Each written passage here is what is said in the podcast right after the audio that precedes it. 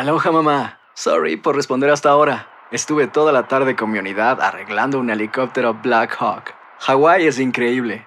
Luego te cuento más. Te quiero. Be All You Can Be, visitando goarmy.com diagonal español. Hay gente a la que le encanta el McCrispy y hay gente que nunca ha probado el McCrispy. Pero todavía no conocemos a nadie que lo haya probado y no le guste. Para pa pa pa. Hola, soy Jorge Ramos y a continuación escucharás el podcast del Noticiero Univisión. Bienvenidos, soy Ilia Calderón y estas son las historias más importantes del día.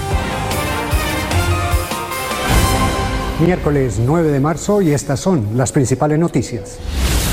Rusia bombardea un hospital de maternidad y de niños, denunció el gobierno de Ucrania.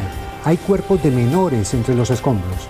Mientras tanto, la planta nuclear de Chernóbil sufre un apagón y podría filtrar radiación.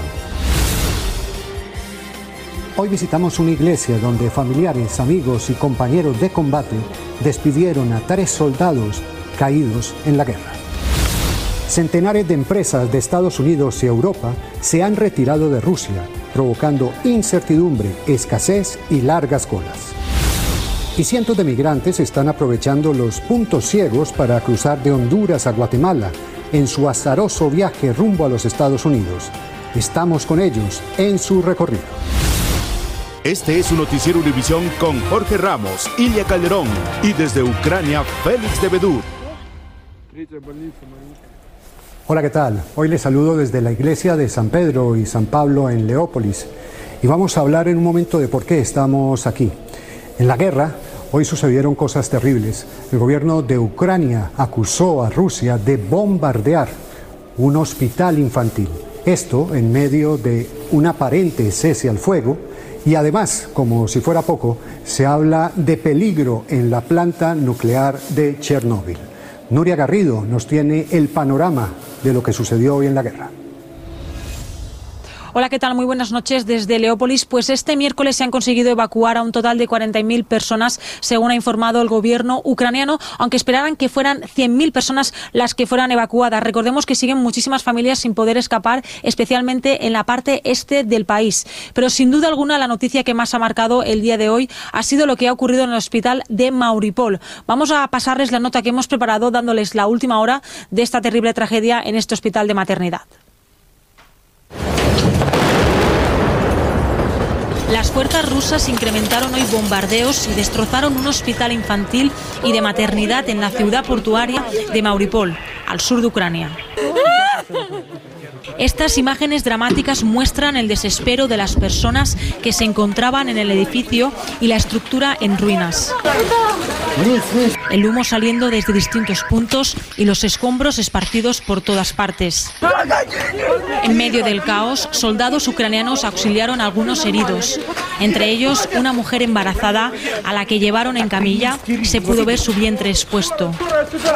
También se vio el área neonatal destruida con incubadoras tiradas en el suelo. El presidente ucraniano calificó el ataque de atroz y las autoridades reportan al menos 17 heridos. Hoy los invasores rusos han cometido un grave crimen. Destruyeron mediante un bombardeo el hospital de maternidad.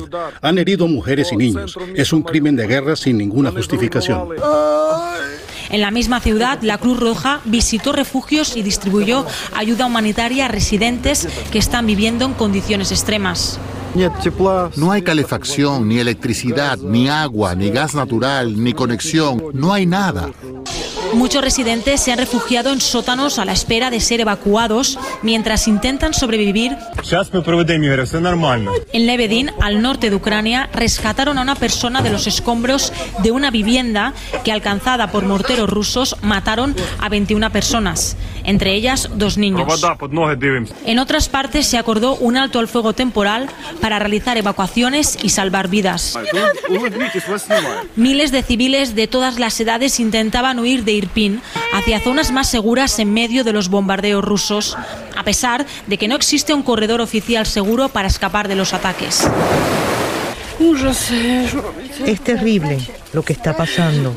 ¿Por qué nos pasa? ¿Por qué nos pasa esto? ¿Por qué tenemos que quedarnos sin hogar?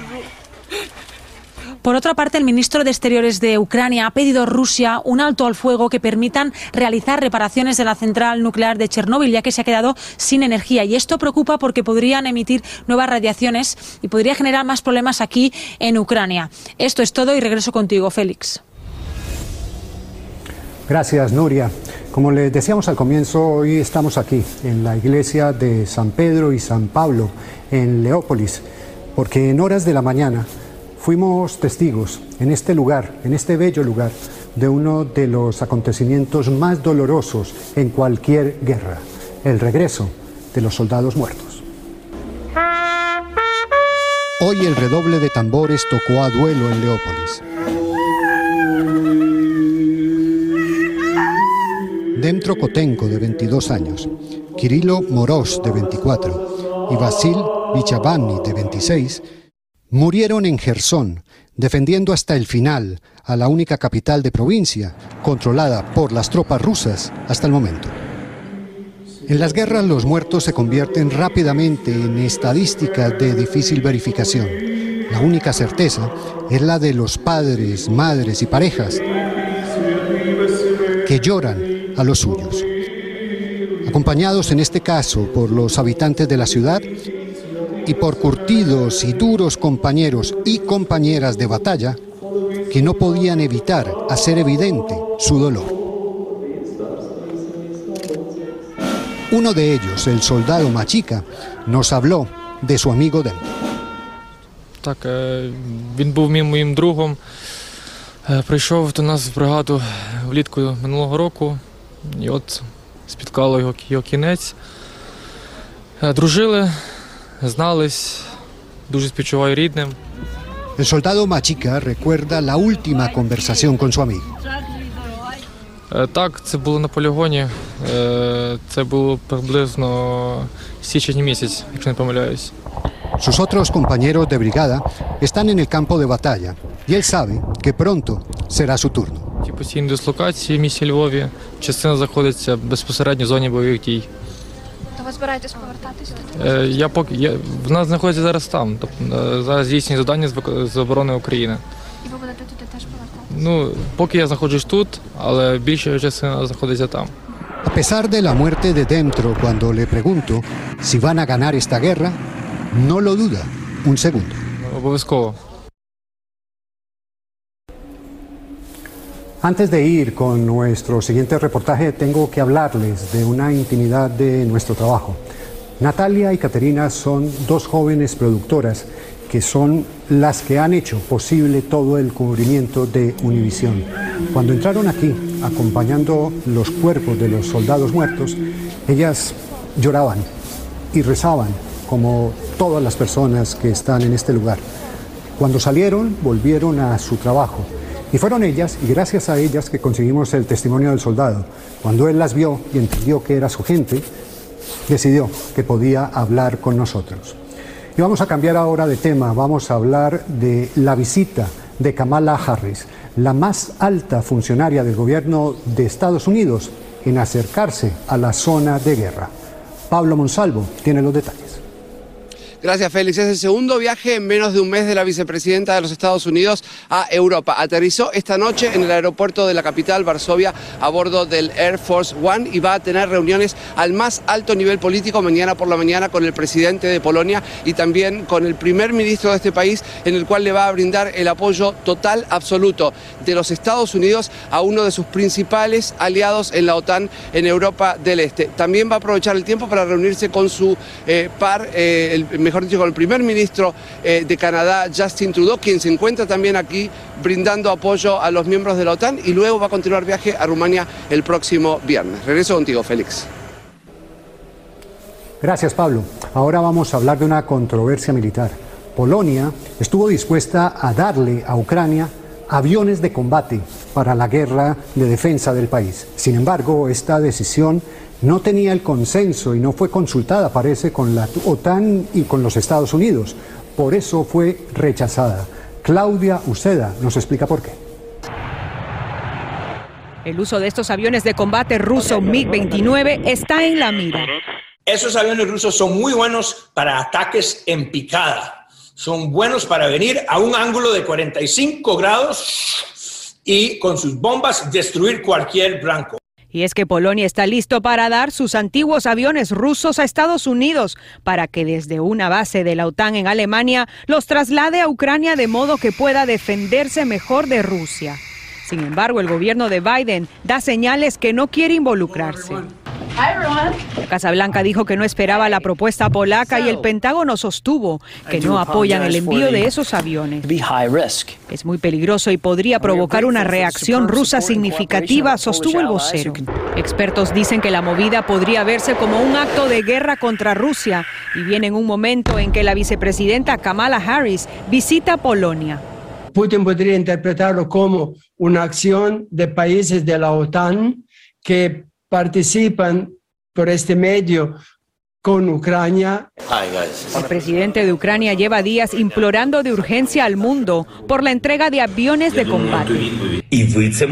Si no nos dan al menos aviones para poder defendernos, lo único que podemos pensar es que también quieren que nos maten lentamente, sostuvo. El Pentágono enviará dos baterías de misiles Patrio a Polonia para contrarrestar cualquier ataque ruso. ¿Y quién está ganando la guerra en el aire? Rusia tiene superioridad aérea. Parece que por el momento están ganando los ucranianos. Los rusos eh, eh, están, eh, no han desplegado todo su poder aéreo. Expertos militares dicen que en la guerra quien controla el cielo controla la tierra. Y hace poco la portavoz de la Casa Blanca, Jen Psaki, tuiteó una advertencia indicando que Rusia podría usar armas químicas y biológicas en Ucrania. Curiosamente, el, el secretario de Defensa ruso también acusó a Ucrania de querer hacer lo mismo de manera falsa. Regreso contigo, Félix. Y esta guerra ha generado un acercamiento, por lo decirlo menos, sorprendente el de Estados Unidos y Venezuela. El gobierno de Nicolás Maduro anunció la liberación de ciudadanos estadounidenses que estaban encarcelados y la controversia obviamente se ha disparado en el ambiente político y en el ambiente internacional. En el fondo del tema está el petróleo, como nos cuenta Pedro Rojas. Hoy hablamos en exclusiva con María Elena Cárdenas, esposa de Gustavo Cárdenas, uno de los dos estadounidenses liberados por el gobierno de Venezuela en las últimas horas, luego de la sorpresiva visita que tres funcionarios del gobierno del presidente Biden realizaron a ese país el fin de semana. Cuando le dijeron que estaban, eh, lo iban a, sacar de, de la cárcel, él pensó, ¿para dónde me irán a llevar ahora? Gustavo Cárdenas es uno de los seis ejecutivos de la empresa petrolera Citgo que pasó varios años detenidos en Venezuela y desea que el resto de sus compañeros reciban la misma bendición de libertad.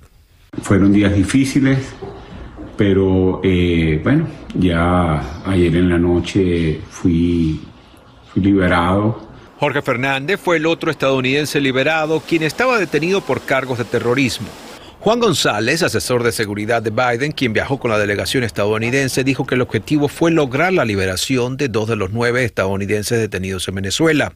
Y para eso hablaron con el gobernante Nicolás Maduro y también trataron otros temas de interés estratégico para Estados Unidos que no pudo revelar aun cuando todo indica que se buscó reactivar el suministro de petróleo venezolano luego de la prohibición a la compra de petróleo ruso por la guerra en Ucrania no solo reconocemos a Juan Guaidó, pero estamos a favor de esos venezolanos que quieren democracia en el país. El embajador venezolano en Washington, Carlos Vecchio, quien representa a Juan Guaidó, dice que la Casa Blanca no le informó previamente del viaje. No, yo no tenía conocimiento, ni el presidente Guaidó tenía conocimiento. Nos enteramos justo cuando ellos estaban aterrizando en Venezuela. El senador Marco Rubio teme que el acercamiento al régimen de Venezuela impacte negativamente a las fuerzas opositoras de ese país. Sería un golpe muy duro y devastador a, la oposición a él. La Casa Blanca dice que este es simplemente un acercamiento con el gobierno de Venezuela, pero luego de que se inicien los diálogos de nuevo entre la oposición y el gobierno de ese país, eventualmente se podría alcanzar un acuerdo que facilite la entrega de productos energéticos venezolanos a los Estados Unidos. En Washington, Pedro Rojas, Univisión. Ilia, por el momento regreso contigo y más adelante volvemos desde aquí desde la iglesia de San Pedro y San Pablo en Leópolis, Ucrania. Gracias, Félix. Desgarradoras todas las historias desde Ucrania. Nos vemos más adelante. En breve, las noches oscuras son clave para inmigrantes que van cruzando fronteras en su aventura por el sueño americano. Peligran los almuerzos escolares para millones de estudiantes porque no extienden una medida que permite repartirlos. Y aumenta las grandes empresas globales que cancelan operaciones en Rusia en represalia por la guerra que lanzó a Ucrania. Aloha mamá, ¿dónde andas? Seguro de compras. Tengo mucho que contarte. Hawái es increíble. He estado de un lado a otro con mi unidad. Todos son súper talentosos. Ya reparamos otro helicóptero Blackhawk y oficialmente formamos nuestro equipo de fútbol. Para la próxima te cuento cómo voy con el surf y me cuentas qué te pareció el podcast que te compartí, ¿ok? Te quiero mucho. Be All You Can Be, visitando goarmy.com diagonal español. Si no sabes que el Spicy McCrispy tiene Spicy Pepper Sauce en el pan de arriba y en el pan de abajo, ¿qué sabes tú de la vida? Para, pa, pa, pa. ¿Quieres regalar más que flores este Día de las Madres? The Home Depot te da una idea. Pasa más tiempo con mamá plantando flores coloridas, con macetas y tierra de primera calidad para realzar su jardín. Así sentirá que es su día todos los días. Llévate tierra para macetas Bigoro por solo $8.97 y crece plantas fuertes y saludables dentro y fuera de casa. Recoge en tienda y sigue cultivando más momentos con mamá en The Home Depot. Haces más, logras más. Más detalles en homedepot.com diagonal delivery. Estás escuchando el podcast del noticiero Univisión. Robos, secuestros y violencia física son algunos de los peligros que enfrentan migrantes en la búsqueda del sueño americano. Pedro Ultreras acompaña a un grupo de migrantes en una travesía que empezó en Trojes, en la selva hondureña, siguió por Tanli y luego cruzaron por Aguacaliente, frontera guatemalteca, hasta llegar a Tapachula, en México. En ese tramo, Pedro conoció a jóvenes venezolanos que le contaron que la oscuridad de la noche es su gran aliada para cruzar por los cerros a cambio de dinero. El segundo filtro. Y este lo puedes agarrar desde Honduras. Son las 7 de la noche en la frontera de Aguacaliente, la que divide a Honduras y Guatemala. Y estos migrantes aprovechan la oscuridad para burlar la garita migratoria y cruzar a Guatemala de manera ilegal por los cerros. Uno de los puntos ciegos para poder cruzar de Honduras hacia Guatemala es este. Sí. Ahora mismo estamos ya en Guatemala. Sí. Los llamados puntos ciegos están en propiedades privadas, pero los dueños permiten a los migrantes que pasen por algo de dinero. Los migrantes saben que si logran entrar a Guatemala, muy pronto llegarán a México y Estados Unidos estará más cerca. Por aquí se cruza a cualquier hora del día. Los grupos se pueden ver caminando hasta en la carretera, ya en territorio guatemalteco. Pasamos por la selva por ahí, por las plataneras, ahorita por la parte de atrás de las fincas. A escasos kilómetros de esta garita fronteriza está Esquipulas, Guatemala. Allá hay un albergue para migrantes. En este sitio no se dan abasto con la llegada de personas que quieren llegar a Estados Unidos, nos dijo Olga Arana, empleada del lugar. En un promedio bastante altito, más de 100 personas, quizá por día hemos tenido. Los migrantes venezolanos y haitianos son los que más llegan, pero los hondureños no dejan de emigrar. Esta familia de tres adultos y dos menores huyen de la violencia y la pobreza. Dicen que en su país nada cambiará, ni con la nueva presidenta. Puede entrar cualquier mejor presidente, puede prometer lo que, lo que prometan, no lo cumplen. Los migrantes en este lugar pasan dos o tres días a lo más y salen con nuevas energías y esperanzas renovadas para luego continuar su camino. Pero son conscientes que Estados Unidos aún está muy lejos.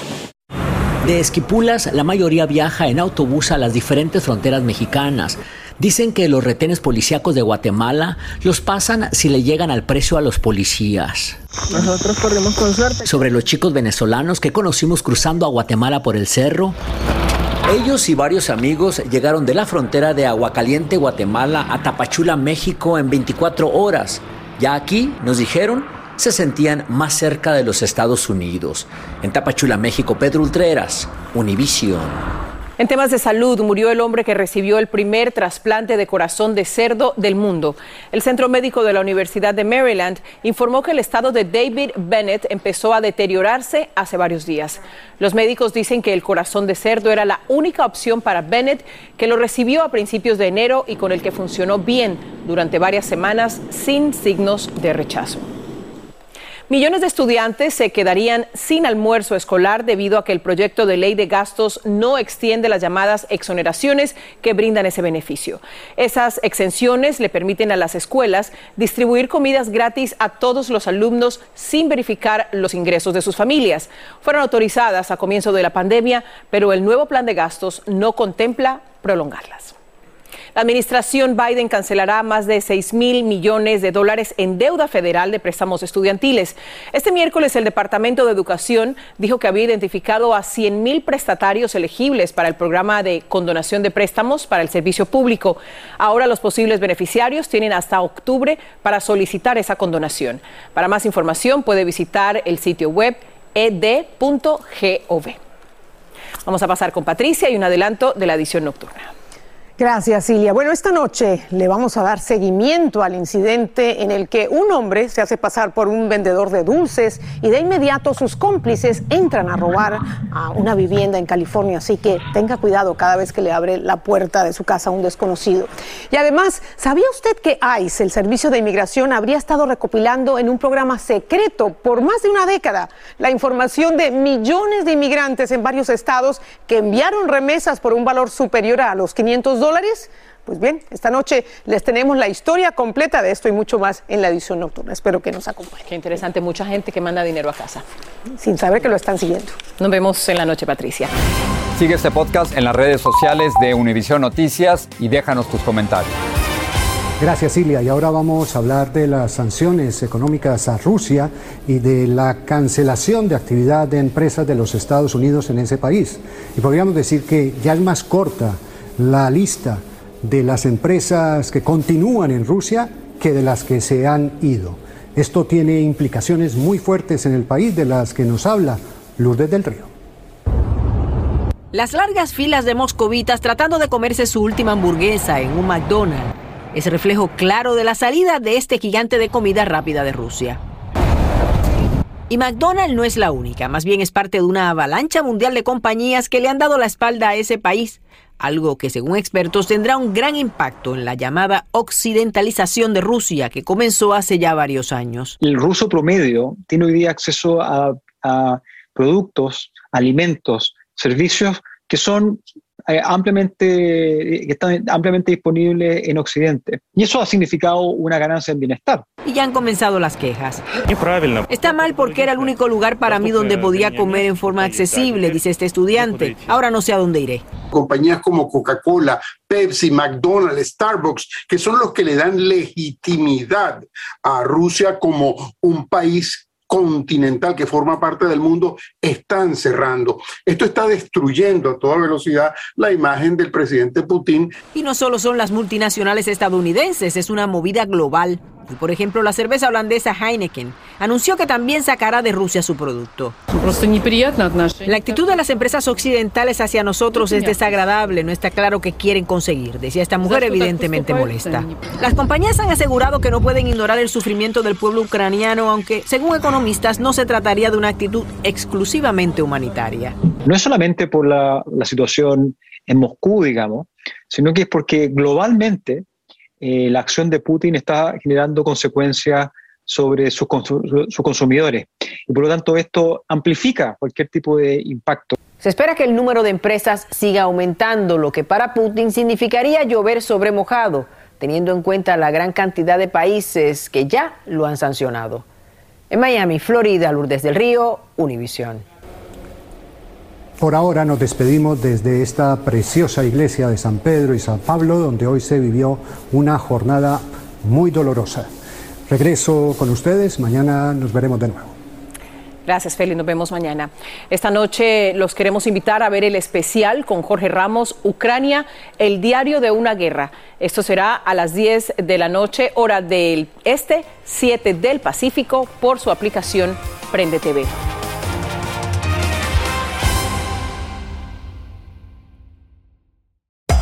Hacer tequila, Don Julio, es como escribir una carta de amor a México. Beber tequila, Don Julio, es como declarar ese amor al mundo entero. Don Julio es el tequila de lujo original, hecho con la misma pasión que recorre las raíces de nuestro país. Porque si no es por amor, ¿para qué? Consume responsablemente. Don Julio Tequila, 40% alcohol por volumen, 2020. Importado por Diageo Americas, New York, New York. Hay gente a la que le encanta el McCrispy y hay gente que nunca ha probado el McCrispy.